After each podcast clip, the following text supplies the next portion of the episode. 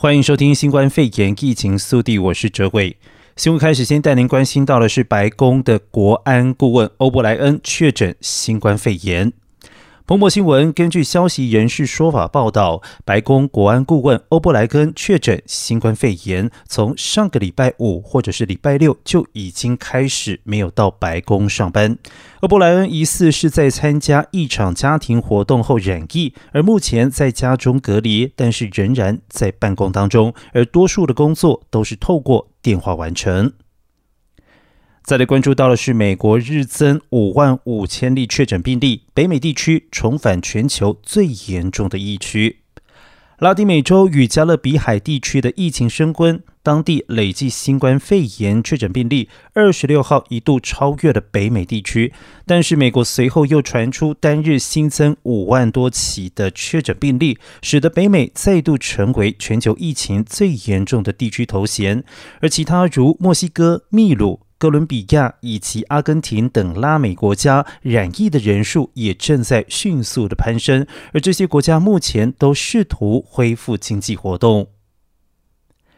再来关注到的是，企业经济学家对 GDP 展望大幅改善。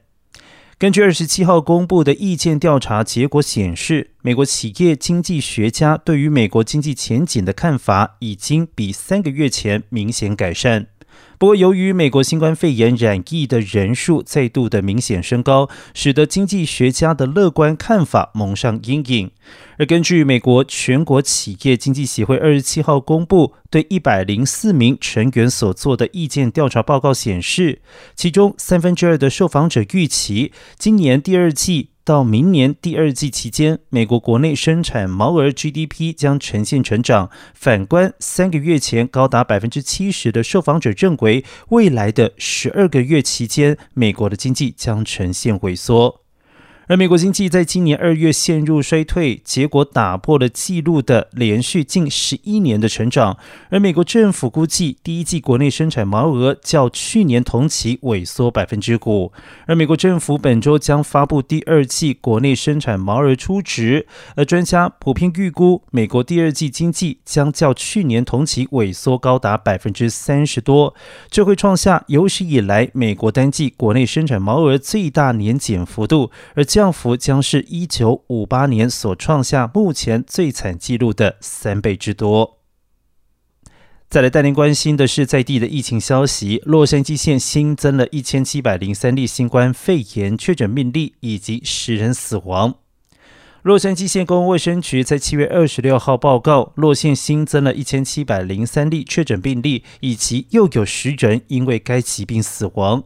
然而，卫生局表示，由于加州实验室电子回报系统的延迟，周日的案例数据并不完整，真实的数字可能还要更高。而该系统前几天就已经开始出现系统延迟，待资料确实回传，预计未来几天确诊数字会再度的增加。而根据《洛杉矶时报》报道，从今年春天新冠肺炎疫情开始在洛县扩散以来，该县已经有十七万四千零一十七人确诊，并且已经累计了四千三百六十人死亡。卫生局表示，全县目前有两千零三十三人正因为新冠肺炎住院治疗，其中高达百分之三十在重症加护病房观察，但是住院数据。也不完整。卫生局表示，有六家医院并未回传最新的资料。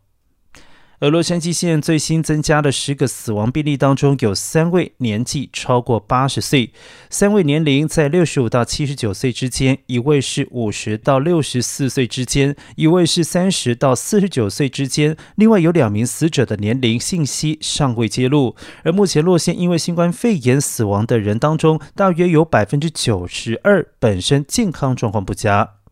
而近日，洛市消防局以及洛县警察局分别各有一名员工因为新冠肺炎而丧命。洛县卫生局局长费雷尔对于这些第一线的工作人员表示致敬，并且向其亲属表达哀悼。与此同时，费雷尔继续敦促民众，每个人采取的行动都会影响他人的生活，包括我们所仰赖的急救人员以及医护人员。费雷尔再次的强调，提醒民众戴口罩、勤洗手，与非家庭成成员保持社交距离等方式，都可以减缓新冠病毒的传播。而这一场疫情对许多人来说是一场悲剧，非常令人沮丧而疲惫。但我们都明白，越早减缓病毒传播的速度，就能够越早朝重启的方向迈进。